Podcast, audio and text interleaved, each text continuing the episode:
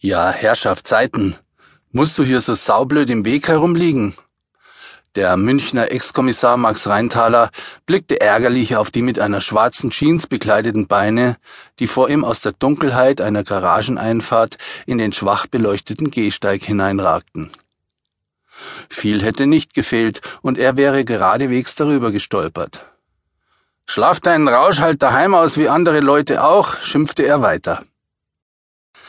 Seit einer guten Viertelstunde befand er sich nun schon auf dem Heimweg vom immer gut besuchten Griechen mit dem kleinen Biergarten in Untergiesing gleich nördlich der Bahnunterführung hinter dem Hans-Mielich-Platz. Anneliese, die beste Freundin seiner Teilzeitfreundin Monika, hatte ihn und Monika dorthin eingeladen, um mit ihnen ihren endlich bestandenen Führerschein zu feiern. Fünf Jahre endloser Fahrstunden waren letztlich doch noch von Erfolg gekrönt worden. Wie viele Fahrlehrer Anneliese dabei genau verschlissen hatte, verriet sie nicht.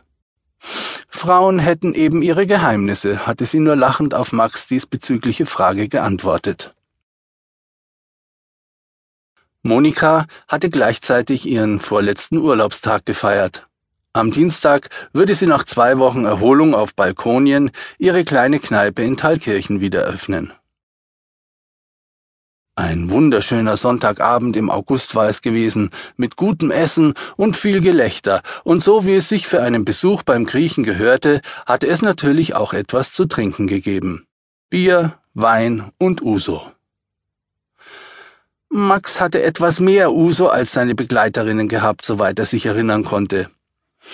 Seitdem er sich um eins von ihnen in Richtung seines Bettes verabschiedet hatte, während sie noch ein paar weiterführende Lokale in der Innenstadt besuchen wollten, schwankte und stolperte er sogar über die winzigsten Steine und hielt sich nur mit großer Mühe aufrecht.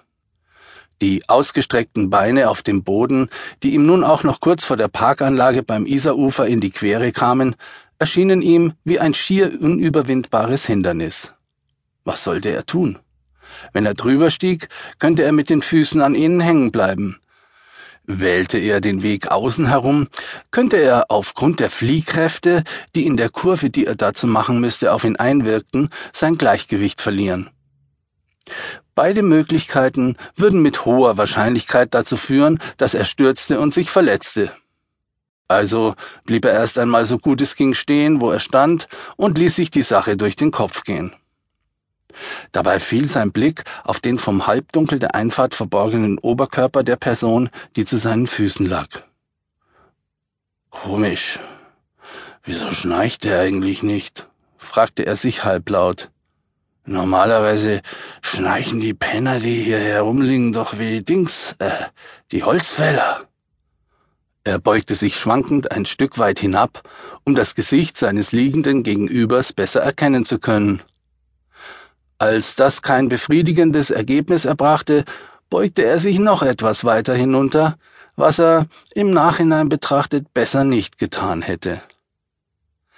Denn da die Untergiesinger Luft wie auch überall sonst auf der Welt keine Balken hatte, an denen er sich hätte festhalten können, verlor er dabei unweigerlich das Gleichgewicht und stürzte Kopf voraus und Hände nach hinten wie ein überdimensionaler Geier im Sturzflug zu Boden.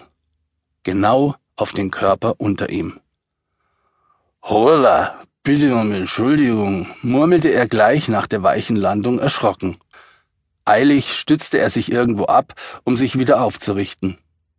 Dabei fiel ihm auf, dass die Brust, die er unter seiner rechten Hand spürte, eine weibliche sein musste. Neugierig blickte er ins Gesicht seines Hindernisses, das zum größten Teil von einem dichten Schopf roter Haare verborgen war, wie er jetzt aus der Nähe erkennen konnte, und fand seine Vermutung bestätigt. Er lag auf einer Frau. Verdammt, was ist denn das? fluchte er laut. Die blutet ja wie ein Schwein da am Hals. Ja, die Hölle, und atmen tut sie auch nicht. Ja, Herrschaftszeiten, die ist doch Dings, äh, Todreintaler, oder?